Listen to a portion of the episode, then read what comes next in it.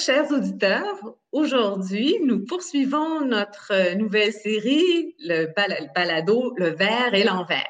Et nous avons le plaisir de recevoir M. Carole Montreuil, vice-président Est du Canada pour l'Association canadienne des carburants, ainsi que M. Normand Mousseau, qui est professeur titulaire de la Faculté des arts et sciences, département de physique de l'Université de Montréal. Alors, bonjour à vous deux. Bonjour.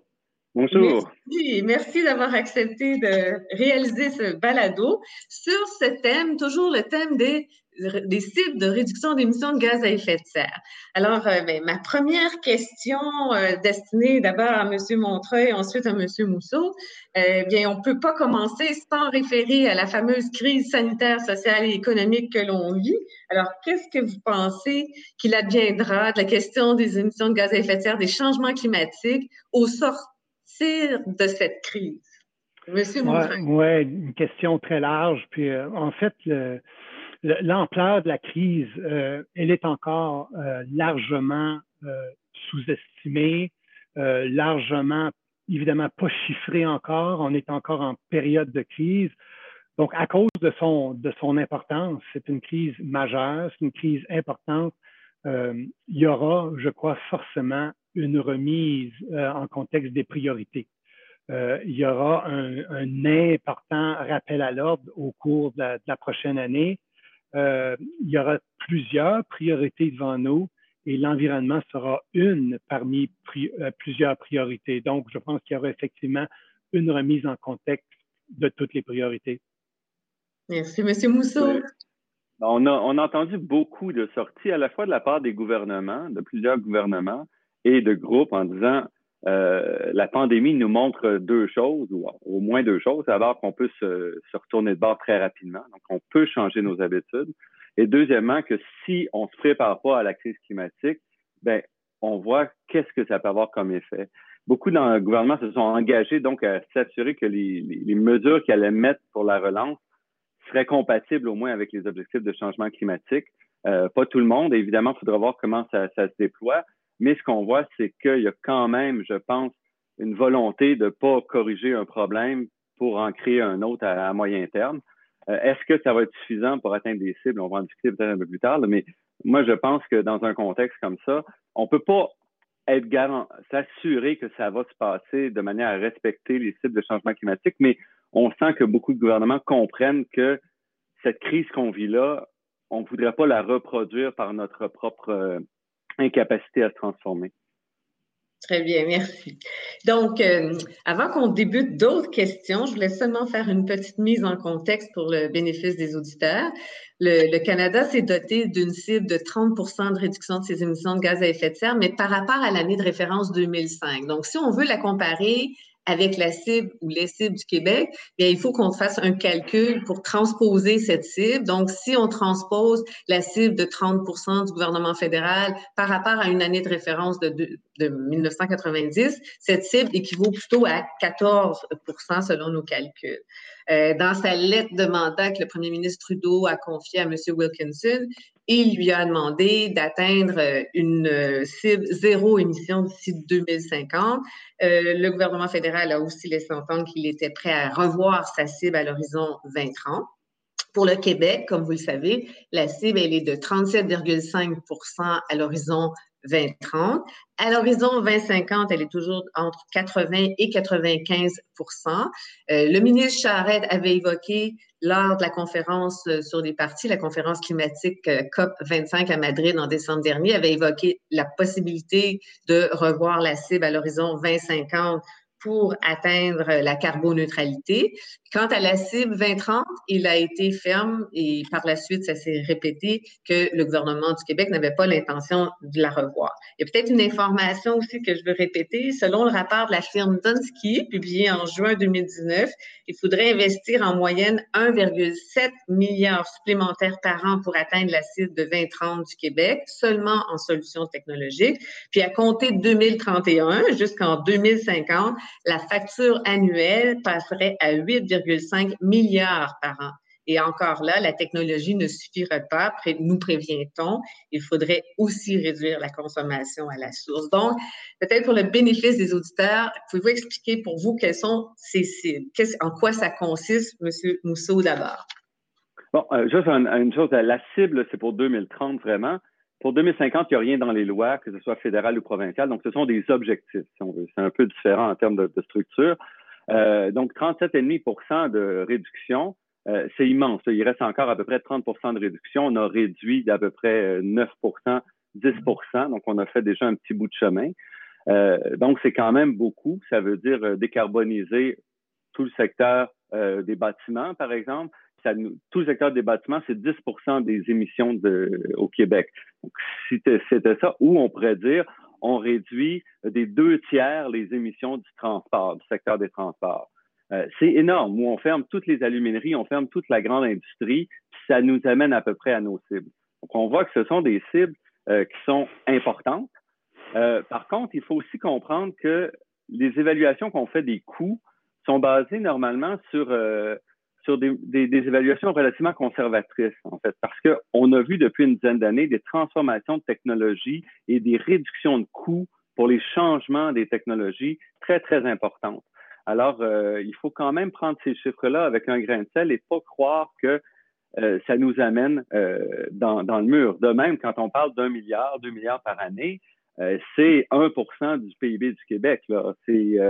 Un trentième ou un quarantième de ce qu'on met dans le secteur de la santé. Ce sont des sommes importantes, mais ce ne sont pas des sommes qui sont qui perturbe l'économie euh, l'économie euh, québécoise, si on parle au niveau québécois. Au niveau canadien, c'est plus compliqué parce qu'une bonne partie des émissions viennent de la production des émissions de gaz d'hydrocarbures fossiles. Euh, on parle de presque 30% des émissions. Donc là, c'est des, des, euh, des, bilans plus complexes à mettre en place. Monsieur Montreuil. Ben, en fait, je, fais, je prends un, pas de recul et, je regarde d'où viennent ces cibles-là essentiellement. Et ces cibles-là, on le sait, viennent des engagements internationaux, euh, même les cibles provinciales, les, les, cibles nationales, essentiellement depuis, euh, si on retourne euh, en 95 à la COP 1, il y a eu plus que 25, 26 COP depuis ce temps-là, vous le disiez, la COP 25 à Madrid. Et ce que je constate, euh, et ce sont juste des faits, là, ça a été une succession d'échecs après échec après échec à la COP 1 euh, à Berlin en 95, à Kyoto en 97, je regarde ce qui était la consommation euh, de produits pétroliers à ces époques-là. On était à 70 millions de barils par jour. On est aujourd'hui, on vient de franchir le cap de 100 millions de barils par jour. COP après COP, sommet après un sommet, ces promesses-là se sont soldées malheureusement par des échecs. Donc, encore une fois, on s'enligne monumentalement encore pour 2050 ou 2030, selon les objectifs qu'on regarde euh, après Paris 2015, encore une fois par des échecs, simplement parce que nos politiciens s'engagent sur les scènes internationales, internationales avec des objectifs où euh, les chemins pour atteindre les objectifs ne sont pas identifiés on commence à l'envers en mettant des objectifs sans savoir quels sont les chemins qui peuvent nous amener là. Et après, on se désole, COP après COP, de voir que les objectifs ne sont pas atteints. Et malheureusement, cette fois-ci, par manque de lucidité, ça sera encore la même chose. Ouais. Et je suis tout à fait d'accord ici. Euh, le problème, c'est pas les cibles. Le problème, c'est de mettre en place des programmes qui nous permettent d'avancer, des façons d'avancer. Et euh, mettre des cibles, c'est facile. La vraie difficulté, puis là où on a échoué euh, dramatiquement, c'est à transformer ça dans des actions qui nous amènent sur les bons chemins. Greenpeace a annoncé euh, qu'ils réclamaient une augmentation de la cible de 65 euh, à l'horizon 2030 pour le Québec. Qu'est-ce que vous en pensez, M. Montreuil? Ben, en fait, toutes ces cibles-là et les désirs les aspirationnels d'atteindre des, réductions importantes, je pense que la réalité, c'est pas juste Greenpeace, c'est l'ensemble du, du, mouvement, la réalité va rattraper ces mouvements-là. Je pense que si on a, un défi important comme société, c'est de sortir du silo environnement exclusivement. Et quand on a des débats comme on a aujourd'hui, on n'est que sous le silo ou le chapeau environnement. Et là, la crise qu'on vit présentement va nous amener à dire, ben oui, mais il y a d'autres silos extrêmement, extrêmement importants qui vont entrer dans la balance. Le silo santé, le silo sécurité d'emploi des gens, le silo. Et donc, tout ça mis ensemble va faire en sorte que quand les gouvernements vont devoir sous-peser ce qui peut être fait et ce que la population va exiger. C'est un peu une forme de pyramide de Maslow qu'on connaît en psychologie où quelles sont les priorités de base? Les gens auront besoin de manger maintenant, auront besoin d'avoir un emploi maintenant, et les gens qui voudront leur dire oui, mais il faut se préoccuper du 2 degrés dans 100 ans pour la planète, ces gens-là, je pense, vont se faire rabouer très rapidement. Oui, l'environnement est important. Oui, le défi climatique est important, mais il faut le mettre en parallèle avec d'autres défis importants que traverse la planète. Et je, je ne crois pas que ce défi-là sera en haut de la liste à la sortie de la crise. Et M. Mousseau? Encore une fois, moi, je pense que les cibles, euh, ça ne donne rien de courir après des cibles plus strictes si on n'a pas en place les structures. Ça fait plusieurs années que je travaille à justement à proposer des structures de gouvernance qui nous permettent d'avancer. J'avais rassemblé il y a quelques années là, une vingtaine d'experts universitaires en gouvernance, en environnement, en droit, en fiscalité, euh, sous euh, le groupe euh, Le Climat, l'État et nous, par exemple, et nous avons fait des propositions claires au niveau du gouvernement du Québec, comment restructurer la machine pour être capable justement de faire les transformations qui s'imposent dans un contexte de développement durable? Donc, il faut protéger les emplois, je suis d'accord, il faut protéger la santé des gens, la résilience, tout en atteignant nos objectifs environnementaux. Et c'est possible de le faire quand on le fait correctement. Et on, on continue en fait à agir en silo. On continue à ne pas avoir les bonnes structures. Euh, le projet de loi qu'on a vu euh, du gouvernement euh, actuel qui revisite la gouvernance environnementale, on est sorti, je suis allé en commission parlementaire là-dessus pour dire encore une fois, on continue à se piéger dans des structures qui vont être incapables à la fois de livrer la marchandise, qui vont continuer de gaspiller des milliards de dollars et qui en plus vont décourager les citoyens. Donc, euh, les cibles, on n'est pas là le problème actuellement. On est dans l'incapacité des gouvernements à livrer la marchandise. Donc, ma question à vous deux, c'est comment les gouvernements pourraient faire pour atteindre ces cibles? Si c'est possible de les atteindre, que ce soit celle 2030, que ce soit celle 2050. Euh, il faut mettre d'abord euh, les, les, les, structures, il faut s'assurer que la question climatique, la question des, des, des gaz à effet de serre, euh, soit au plus haut niveau. C'est-à-dire que chaque fois qu'un projet arrive au gouvernement, il doit d'abord être filtré par la question climatique. Et ça, ça a l'air comme ça, là, complètement farfelu. C'est ce que fait la Caisse de dépôt depuis deux ans. La Caisse de dépôt depuis deux ans a mis en place des objectifs de réduction des gaz à effet de serre liés à son portefeuille. Et en fait, tous les projets qui arrivent sur la table sont filtrés avec ça. Les analystes doivent tenir compte des enjeux climatiques et ils sont payés à la fin de l'année en fonction de leurs gains. Il faut qu'ils fassent de l'argent, mais il faut qu'ils atteignent leur objectif climatique. Hmm. Dans un contexte de... Et ça marche. La Caisse de dépôt a très bien fait tout en réduisant ses émissions. Le gouvernement doit faire ça. Évidemment, c'est pas une question de surpayer, de, de donner des bonus aux, fonctionnaires, mais il faut s'assurer que les décisions soient prises au bon niveau. Et comme ça, quand on avance, quand on monte des projets de développement économique, quand on fait euh, des investissements en infrastructure, quand on achète du matériel euh, euh, médical, on s'assure d'attacher tous ces fils-là. Mais en fait, un des problèmes, c'est de ne pas arriver à, trouver. on l'admet qu'il y a une décarbonisation qui est en cours. On admet qu'il y a une transition qui est en cours. Là où le bas blesse, c'est quand on essaie de faire les choses trop rapidement avec des cibles qui, on le sait, vont être difficiles à atteindre selon un, agenda qui a été déterminé avec un manque euh, de connaissance de ce qui est possible de réaliser sur le terrain. Si on le fait de façon intelligente, si on le fait en sachant qu'il faut d'abord générer de la richesse pour pouvoir en dépenser également dans le domaine de l'environnement, je pense qu'on pourrait avoir une transition qui serait plus juste, plus équitable, plus raisonnée. Et quand on arrive de vouloir forcer à faire arriver des choses trop rapidement, je pense que c'est là qu'il y a des mauvaises décisions qui se prennent. Et ensuite, on a un commissaire de l'environnement qui arrive, qui fait une évaluation d'utilisation des fonds ou des mesures, puis on se dit, ma foi, ça va tellement mal, c'est tellement mal géré, c'est tellement mal dépensé. Simplement, parfois, c'est qu'on n'a pas fait une adéquation entre le temps nécessaire pour faire les choses, en sachant que la méthode des petits pas, l'amélioration continue, pourrait nous amener loin si on le faisait, si on le faisait de façon plus ordonnée. En fait, je suis pas du tout d'accord avec ça. Je suis pas du tout d'accord avec ça. La méthode des petits pas, c'est l'échec, on l'a vu. Ça fait 30 ans qu'on fait des petits pas que ça marche pas. Et de dire on doit d'abord s'enrichir avant d'agir, c'est aussi faux. On peut agir en s'enrichissant. Et c'est ça la, la vraie transformation qu'on doit faire. Ou s'enrichir veut dire avoir une société meilleure demain qu'aujourd'hui le problème, on le sait, c'est l'échec total. le, problème, c'est qu'on soit riche avant d'agir, ça ne peut pas fonctionner. Mais le contraire de ça, et c'est là que le bas blesse, et c'est là pourquoi je ne suis pas d'accord avec ce que M. Mousseau dit, c'est que le problème, c'est que si on dépense l'argent à la mauvaise place, cet argent-là, ce dollar-là, qui, qui est dépensé au mauvais endroit, c'est une perte de richesse, c'est une ah, perte d'investissement pour tout le monde. Et c'est ce qui se passe, c'est ce qu'on a vu dans les dernières années. On dit, ben là, on fait des initiatives, des initiatives trop coûteuses ou coût la tonne de réduction. On se dit qu'on aurait pu faire mieux ailleurs ou simplement de se garder de dépenser cet argent-là. Et là, quand viendra le temps de rendre des comptes, et quand est venu le temps de rendre des comptes, les gens ont dit, ma foi, on en a dépensé de l'argent. Mais dans ce désir-là de vouloir faire des choses importantes, à grands pas, souvent, c'est qu'on gaspille cet argent-là parce que la science n'est simplement pas au rendez-vous ah, non, non, pour nous donner les gains. C'est pas la science qui est pas là. On a pris des décisions qui n'avaient pas de sens. Moi, ça fait des années que je critique les choix qu'on a faits au Québec parce qu'on fait des choix qui sont trop coûteux, qui sont pas transformatifs, qui sont pas profonds. Donc là, je vous rejoins. L'argent qu'on a gaspillé 4 ou 5 milliards de dollars du fonds vert, là, en gros, avec à peu près pas de résultats.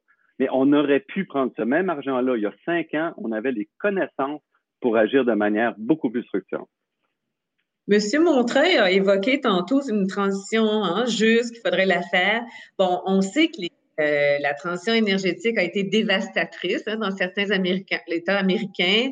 On pense là dans les États où il y a eu la production de charbon qui occupait une place importante beaucoup de travailleurs qui ont perdu leur emploi. Puis euh, comment on peut s'assurer de laisser personne derrière, euh, surtout par les temps qui courent, où les travailleurs perdent leur emploi? Donc, comment cette transition pourrait nous permettre de laisser personne derrière? Puis le gouvernement fédéral a évoqué la possibilité d'adopter une loi sur la transition juste lorsqu'ils réviseront leurs cibles. Donc, euh, M. Montreuil d'abord, ensuite M. Mousseau des transitions dans l'histoire, dans l'histoire, grande histoire de l'humanité, on en a eu des transitions d'une forme d'énergie à l'autre. C'est ce que ce le, constat, c'est que ça se passe sur beaucoup d'années. Ça se passe sur des décennies, ça se passe sur des cycles de plusieurs décennies. Et les gens, les gens s'adaptent. Hein. Passer du charbon au pétrole, passer du pétrole au gaz, passer du gaz à l'hydrogène, ces changements-là, ces transitions-là vont arriver. La science va nous permettre d'amener de nouvelles technologies. Il y aura des découvertes, il y aura quelque chose de mieux. Et je pense que les gens y sont. Euh, le danger, c'est que si on essaie de, forcer une technologie qui n'est pas à point, surtout pour les pays en voie de développement, par exemple, et on leur dit, ma foi, vous, pour votre développement, vous, vous allez devoir accès à une technologie qui est deux fois plus coûteuse que nous, on a fait pour notre développement. Les gens vont dire, attention, on est pour euh, la vertu, mais il faut, il faut que la science et le désir de changement euh, euh cheminent un peu parallèlement. Donc, et, ça s'est passé dans le passé, ça va continuer à se passer, et je pense que les gens le savent, qu'il y, aura une transition vers des énergies de moins en moins carboniques, et, les, et les gens qui ont fait beaucoup du côté du charbon le savent que c'est une période où il y aura une transition vers des énergies plus vertes. Monsieur Mousseau. Donc, la, transition juste, c'est pas d'arrêter le changement, mais de protéger les plus faibles, les plus à risque, les travailleurs pour les amener ailleurs. Les transitions, ça se produit très rapidement. Cette transition-là, le téléphone intelligent, a coûté des milliers d'emplois à l'industrie des pâtes et papier, incluant au Québec.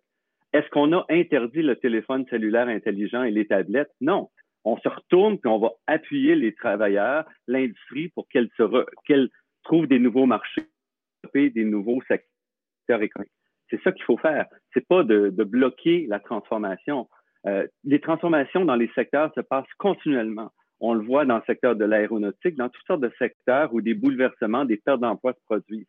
Ce qu'il faut, c'est mettre en place des structures qui appuient la transformation, l'éducation des travailleurs, qui mettent en place des programmes qui vont soutenir les revenus jusqu'à temps qu'on les replace.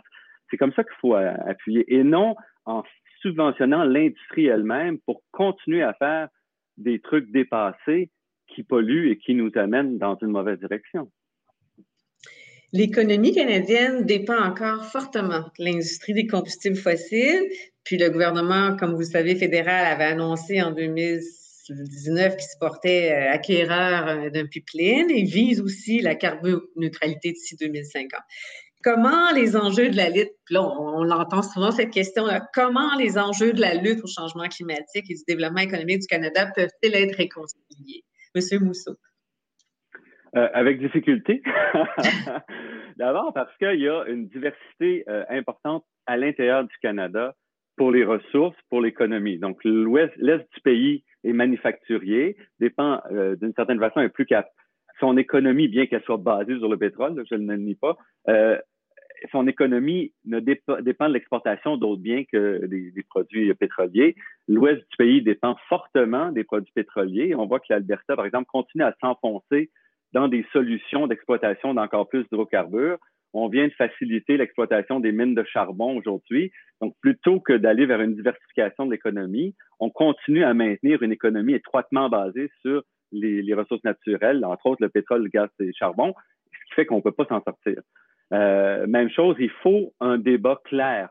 La problématique dans l'ouest du pays, c'est pas dû aux pipelines aujourd'hui, c'est dû essentiellement au pétrole de schiste aux, aux États-Unis qui ont complètement fait perturber l'équilibre des coûts et l'équilibre des, marchés. Donc, ce n'est pas lié aux, pipelines euh, majoritairement. Donc, si on n'a pas la bonne discussion, on ne peut pas y arriver.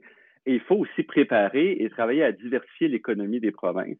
Donc, oui, cette industrie pétrolière va durer, mais diversifions pour faire en sorte que quand les investissements ne sont pas là, euh, les sables bitumineux sont très peu compétitifs au niveau mondial. Donc, c'est sûr que ça sera parmi les premiers à tomber. Donc, il faut être présent, il faut mais il faut aussi que les gouvernements locaux, si l'Alberta refuse de faire la diversification, on ne peut pas l'imposer au niveau fédéral. Et à ce moment-là, je pense qu'il ne faut pas lier tout le restant du pays à des choix euh, qui sont faits dans les provinces. Monsieur Montreuil. Ben, on, en parlait tantôt. Notre capacité euh, comme pays, le Canada comme pays riche, à faire face à un défi comme celui du changement climatique dépend justement de notre capacité à avoir une certaine richesse, à générer de la richesse. Puis on le sait, le Canada est un pays de ressources. Le Canada euh, reçoit beaucoup de sous euh, dans ses coffres à cause de l'énergie fossile. Et donc là, ça pose un débat. Euh, il faut qu'à quelque part, on le sait. Initialement, beaucoup d'initiatives nouvelles sont coûteuses, comme toute initiative de recherche et développement, les premières années sont plus coûteuses. On le sait comme on a, on a mis beaucoup de sous dans des, dans des, dans des formes d'énergie qui étaient beaucoup trop coûteuses, pas encore à point. Et mais pour se permettre de faire ça et faire de la recherche et développement et éventuellement amener au niveau commercial ces nouvelles formes de technologie-là, ça prend, ça prend des sous, ça prend de la richesse. Et donc, il va falloir penser à cette transition-là, sachant que oui, on passera à autre chose, mais peut-être pas dans le temps que les gens espèrent et que pendant que le Canada jouit de ces richesses, de ces ressources-là qui amènent sa richesse, pour pouvoir ensuite les, dépenser dans d'autres formes et d'investir, d'ouvrir de nouveaux créneaux de formes énergétiques. Ça, ça demande une certaine richesse pour le faire. Et je pense que pour l'instant, le Canada admet qu'une grande partie de sa richesse est venue de ses ressources. Et de penser qu'on pourrait arrêter ça du jour au lendemain et de simplement passer à une nouvelle forme d'énergie, je pense que c'est la pensée magique. Ce n'est pas comme ça que ça va se passer on, pilote, par exemple, je suis un des, directeurs euh, scientifiques de l'accélérateur de transition, qui est un organisme à but non lucratif pan-canadien. On a un gros projet en Alberta, entre autres, d'utiliser le gaz naturel pour faire de l'hydrogène qui permettrait le transport lourd. Donc, utiliser l'hydrogène dans le transport lourd avec séquestration de CO2. Donc là, on parle de technologies qui à la fois décarbonisent euh, l'économie et en même temps permettent de maintenir une certaine, euh, euh, de valoriser en fait le gaz naturel, parce que le gaz naturel est tellement peu cher que de le transformer en hydrogène, les compagnies font plus d'argent de le vendre comme, comme combustible ou carburant dans les, les véhicules que de le vendre comme on le vend présentement. Il faut à ce moment-là faire preuve d'ouverture et de capacité de se transformer. On ne peut pas rester dans nos vieilles façons de faire, c'est pas possible.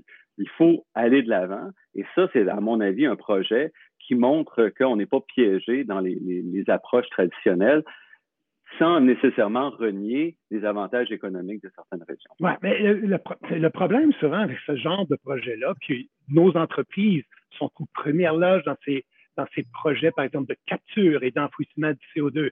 Et quand on regarde le coût de ces projets-là, des projets massifs de plusieurs milliards, des projets qui techniquement, scientifiquement fonctionnent, Monsieur Mousseau a raison. Ce sont des projets qui fonctionnent. Et quand on amène le facteur économique dans ce projet-là, là, on réalise, mais ma foi, malgré toutes les avancées. Euh, attendez, laissez-moi terminer là. On termine. Ce sont, écoutez, ce sont les projets de mes compagnies. Je les connais dans le plus profond détail. Ce sont des projets à plus de 200 dollars la tonne de CO2 de réduction. Au même moment, Hélène, vous le savez, nous avons un, marché du carbone à 20 dollars. Donc, mettez-vous dans la peau là, de purement, si ce qui est important, ce sont la réduction du CO2 au niveau de la planète pour admirer la situation. Donc, qu'est-ce qu'on fait? Le même milliard de dollars pourrait, sur le marché du carbone, à 20 dollars la tonne, amener tant de réduction versus un projet qui en amènerait beaucoup moins ou dix fois plus cher. Donc, à la fin, il y aura une composante économique qui fait que sinon, euh, euh, l'utilisation de l'hydrogène est connue depuis des dizaines d'années, on le sait. Le problème, c'est que comment économiquement rendre ça euh, équitable et économiquement viable par rapport aux formes d'énergie actuelles, et c'est là le débat. En fait, les projets qu'on évalue présentement en Alberta sont chiffrés, sont soutenus par le gouvernement albertain, par l'industrie du camionnage. La séquestration du CO2, dans le cas du méthane pour faire de l'hydrogène, ça fait de l'hydrogène moins cher que le diesel pour la même capacité. Donc, c'est pas vrai que c'est hors de prix. C'est exactement les calculs qu'on fait. L'industrie est d'accord avec nous. Euh, les, dans ce cadre-là de production d'hydrogène pour carburant, c'est moins cher que le diesel. Donc, c'est pas vrai qu'aujourd'hui, on peut pas faire ça. Dans le contexte albertain où il y a des puits partout, vides. Euh, on parlait au, début hein, de dépenses publiques, puis là, j'aimerais peut-être vous entendre tous les deux sur l'équilibre qu'on doit atteindre en termes de dépenses publiques relatives à la réduction des émissions de gaz à effet de serre. Est-ce que, euh, puis à l'adaptation aussi. Monsieur Montreuil, est-ce que vous voudriez intervenir en premier? Ben, on, en parlait tantôt, on le disait, le, le, commissaire en environnement était très sévère dans ses critiques par rapport à l'utilisation des fonds du fonds vert, par exemple. Et donc, la question va se poser. Euh, on le sait depuis plusieurs années, on a mis des sous dans beaucoup d'initiatives euh, qui n'ont pas donné les résultats escomptés. Et si, on les analysait en termes de coûts par tonne réduit, on se disait, ma foi, mais qu'est-ce qu'on a fait euh, avec ces sommes-là? Ça n'a aucun sens. Donc, à la sortie de la crise, il y aura des besoins criants et des besoins financiers dans beaucoup de domaines. Et là, je pense que tout projet sur une base de cycle de vie pas juste dans un laboratoire où le scientifique dit oui, oui, mais dans le laboratoire, ça fonctionne, puis on pense que ça pourrait fonctionner. Dans la vraie vie de tous les jours, avec des modèles économiques, les gens vont se faire poser des questions sérieuses avant de dédier des sommes importantes. Le budget du Québec, comme celui du Canada, dernier chiffre, on voyait, on était rendu à plus de 260 milliards au Canada. Imaginez, là, c'est des sommes Donc, il y aura euh, une demande de resserrer euh, vraiment les, dépenses au cours des prochaines années. Et donc, le bon côté de ça, c'est seuls les projets vraiment viables et prometteurs, je pense, vont se faire financer. Sinon, les autres devront attendre leur tour. Êtes-vous d'accord, M. Mousseau? Je suis tout à fait d'accord qu'il faut faire les choses correctement. On ne les a pas faites correctement au Québec et très peu au Canada. Il y a des pays, par contre, qui le font bien. L'Angleterre est en avance sur ses objectifs climatiques sans coût significatif pour son économie. Au contraire, euh, évidemment, ils sont pris dans le Brexit. décortiquer tous les chiffres, c'est complexe, mais les analyses qu'on voit ne montrent pas un coût important. C'est pour ça que nous, ça fait des années, moi, ça fait des années que je pousse pour une gouvernance, pour une approche, pour s'assurer qu'il y a des, compétences, la capacité de faire l'analyse des projets à l'intérieur du gouvernement pour arrêter de gaspiller des milliards. Mais entre le fait qu'on gaspille des milliards, puis ça je reconnais, puis le fait que ça soit impossible de faire des choix intelligents, pour moi, il y a une marge. Et à l'étranger, il y a des exemples d'économies qui se portent très bien. La Suède a réduit ses émissions de gaz à effet de serre de plus de 50% est en avance sur ses objectifs sans coût pour son économie. L'Angleterre, qui est un pays beaucoup plus proche que nous d'un point de vue démocratique, d'un point de vue structurel, fait la même chose, est en avance sur ses objectifs. Pourquoi? Parce qu'ils ont mis en place des bonnes mesures. Ils se projettent, ils savent où ils doivent aller, ils se comparent, ils mesurent, ils évaluent la qualité, l'impact des mesures qu'ils prennent. C'est comme ça qu'on doit aller. On sait exactement quelle structure, quelle comment s'y prendre pour avancer correctement. C'est juste qu'on se refuse de le faire vous avez tous les deux, là, j'imagine, lu le budget provincial hein, qui avait été déposé à l'Assemblée nationale par le ministre des Finances au printemps. Puis on peut croire que plusieurs annonces qui y figurent peut-être ne pourront pas être réalisées à court terme, du moins en raison de la crise sanitaire. Mais si on fait abstraction de la crise, est-ce qu'à votre avis, les mesures proposées permettraient au Québec de faire progresser euh, les efforts dans la lutte au changement climatique, M. Mousseau? Non. Il n'y a rien en place pour atteindre nos objectifs. On continue, par exemple, à subventionner l'achat de véhicules électriques à un coût beaucoup trop cher. On n'a pas de mesures en place pour décourager les gens d'acheter des gros véhicules qui consomment, par exemple, beaucoup. On n'a pas, il nous manque les mesures de transformation. On touche pas au bâtiment ou presque. Le grand bâtiment est full décarbonisé. Ça serait des, relativement facile de mettre en place des programmes sur 15-20 ans. Euh, L'Angleterre veut zéro carbone dans ses édifices d'ici 2050. New York veut ça. Euh, nous, on n'est toujours pas là. Donc, il nous manque les, vraies stratégies de transformation. Donc, on continue à dépenser, à mettre de l'argent. Juste un point aussi, il n'y a pas un sou dans le budget pour les pistes cyclables. On a complètement abandonné le transport actif malgré l'adoption, il y a deux ans, d'un plan de mobilité durable. Donc, deux ans plus tard, la mobilité durable a disparu. Euh, à changer comme ça constamment, il est impossible d'atteindre nos objectifs. Puis, en plus, on gaspille l'argent. Alors, à Montréal, en tout cas, des pistes cyclables, mais en ce moment, on en a beaucoup avec ce que la ministre, la mairesse a annoncé. Monsieur Montreuil, à ce sujet, le budget provincial. Oui, largement d'accord avec ce que Normand mentionne. En fait, euh, on, l'a vu. Là. Ça a été, et puis on, pourrait dire, quand on compare, on se console. Parce que quand on, regarde les provinces avoisinantes, on a qu'à jeter un coup d'œil chez notre voisin ontarien ou un peu partout à travers le Canada, euh, il n'y a pas juste au Québec qu'on fait des plans puis qu'on ne rencontre pas les objectifs ou qu'on on ramasse beaucoup de sous dans des fonds verts et puis on n'arrive pas à dépenser euh, intelligemment cet argent-là ou encore une fois qu'on a des commissaires en environnement à travers le pays qui posent des regards très critiques sur la façon d'utiliser ces fonds-là. Donc, euh, à quelque part, c'est un peu systémique. et donc, je pense que c'est un peu la réalité qui rattrape euh, tous ces gens-là, euh, comme on dit dans la publicité, là, ça existait, on l'aurait. Et, malheureusement, on a voulu mettre en place, parce que politiquement, ça paraît bien, on veut avoir, c'est celui qui va avoir l'objectif le plus vert, celui qui va avoir, qui va sortir devant plus, le plus de caméras en sortie d'un COP à Paris pour dire, ben nous, c'est moi qui ai des objectifs les plus importants. Et là, on arrive à la réalité, la dure réalité de l'économie, la dure réalité de la science pour dire, ben OK, parce que je pense pas, il n'y a aucune de ces personnes-là qui sont mal intentionnées. Ces gens-là voudraient pouvoir prendre le milliard par année qu'on amasse dans le fonds vert et d'en faire des réductions là, à 20 dollars la tonne, comme le fonds vert, comme le, marché du carbone euh, nous le permet présentement.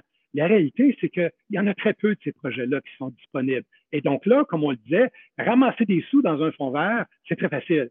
Taxer les gens avec une taxe de carbone, c'est très facile. Et là, après, on se retrouve euh, avec un fonds, avec des sous, on se dit, ma foi, OK, qu'est-ce qui va donner des résultats? Donc là, ce qu'on fait habituellement, puis Québec n'est pas le seul, on saupoudre à gauche et à droite euh, des sous comme ça qui donnent à peu près euh, euh, pas de résultats parce que tout le monde veut évidemment mettre ses mains dans, ce fonds-là. C'est une belle cagnotte avec comme résultat, deux ans, trois ans plus tard, les gens ont l'air surpris qu'on n'obtient pas les, résultats ou les objectifs escomptés.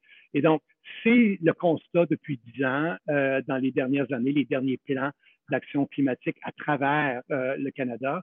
Et pour l'instant, il n'y a rien qui nous montre que ça va changer. Avec euh, la reprise économique que l'on tente de démarrer en ce moment, Comment voyez-vous, puis je m'adresse d'abord à M. Montreuil, comment croyez-vous que cette reprise-là doit s'inscrire dans ce contexte aussi de lutte au changement climatique? on le disait tantôt, les besoins vont être criants. Les besoins vont être criants. Et ce qu'il faut réaliser dans la dynamique politique, c'est que le ministre de l'Environnement, c'est un siège, un siège autour de la table de ses collègues ministres. Et, comme tous les autres ministres autour de la table, les besoins vont être criants et dans beaucoup de domaines.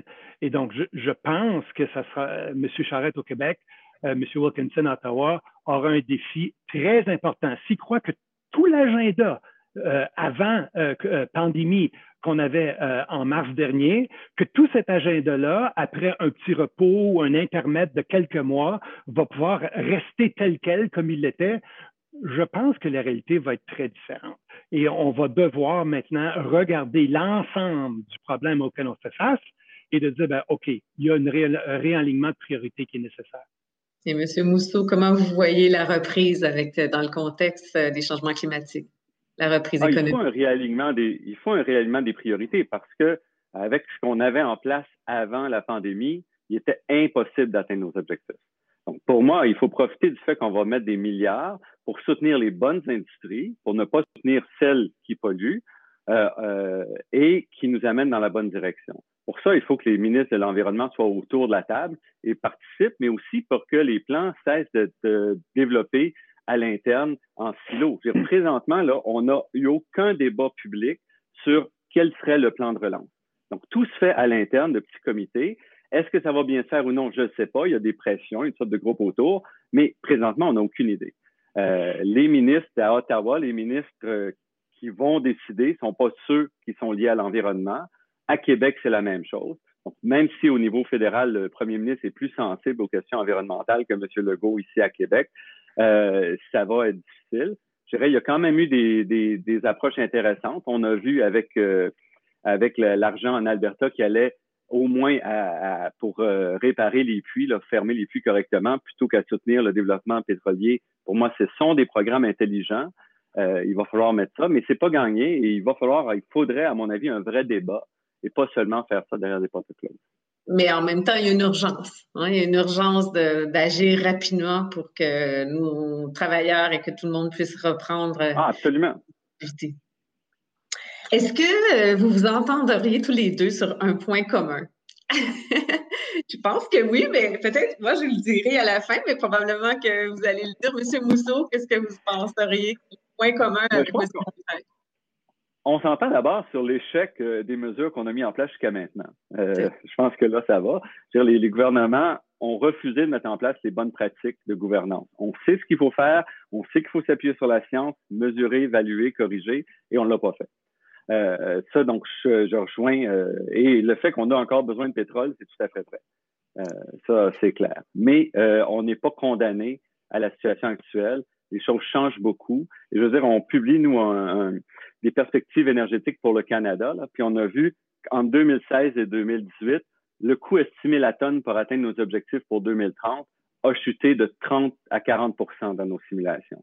C'est-à-dire que les technologies en deux ans, deux ans et demi, ont évolué à une vitesse telle que nos prévisions euh, chutent. Bon, on parle, donc, faut pas prendre tout ça hein, pour euh, au frais, mais ce que ça montre, c'est qu'il y a des transformations techniques et technologiques remarquables qui se produisent. Il faut être présent là-dedans. Et M. Montreuil, qu'est-ce que vous pensez ouais. vous... Euh, ben, d'accord. Ouais, je pense qu'on est d'accord sur, d'abord, si on commence à un haut niveau, on est d'accord sur l'importance de l'enjeu. Je pense qu'il n'y a personne qui. C'était populaire à une certaine époque là, de mettre en opposition les groupes et l'industrie pétrolière. On n'est plus dans ce terrain-là. Tout le monde est d'accord sur l'importance de l'enjeu. Là où il y a un désaccord, c'est le temps euh, nécessaire pour atteindre cet objectif-là. Nous, on croit que ça va se passer sur une beaucoup plus longue échelle que certains, que certains prétendent. Et arrive finalement, je pense, la question de la priorité, de bien dépenser, de bien dépenser les sous. Euh, il y a des gens qui vont poser des questions difficiles. Les gens qui vont dire là, 10 000 pour une auto électrique ou 10 000 pour un respirateur artificiel? 300 millions pour des éoliennes ou 300 millions pour des centres de personnes âgées? Ce débat-là n'était pas dans l'opinion publique dans les dernières années parce que, évidemment, on flottait sur cette richesse-là relative depuis des dizaines d'années et les gens veulent tout et veulent tout tout de suite. Mais là, il y aura des choix importants et les gens vont devoir faire face à ces choix-là pour dire que les ressources sont limitées pour faire face à ces défis-là. Et je pense que ça va amener des discussions intéressantes, comme le disait euh, M. Moussa. Et, aussi, je pense que vous avez dit tous les deux, la cible, c'est une chose, mais on, on, fixe la cible, puis ensuite, on essaie de faire euh, ce qu'on on essaie de déterminer comment faire pour y arriver, pour l'atteindre, alors qu'on pourrait peut-être commencer par euh, l'inverse. Je pense que les deux, vous, il me semble que vous étiez d'accord euh, là-dessus. Non, non, mais je dis pas qu'il faut pas de cible. Mais je ça donne rien de renforcer les cibles si on rate celles qu'on a déjà. Une cible, ça nous permet de, de s'orienter. Mais euh, on, on, rate la cible de 37,5, mettre une cible de 45, ça ne change rien. Là. Effectivement. Écoutez, tous les deux, ce fut très agréable. C'est un débat animé. Merci beaucoup, tous les deux. Merci d'avoir accepté de vous prêter à ce balado du verre et l'envers. Merci à tous, chers auditeurs, et puis au plaisir de vous retrouver pour un autre épisode. Bonne journée, bonne journée à vous deux. Merci, merci Hélène. Merci Normand. Au revoir. Au revoir.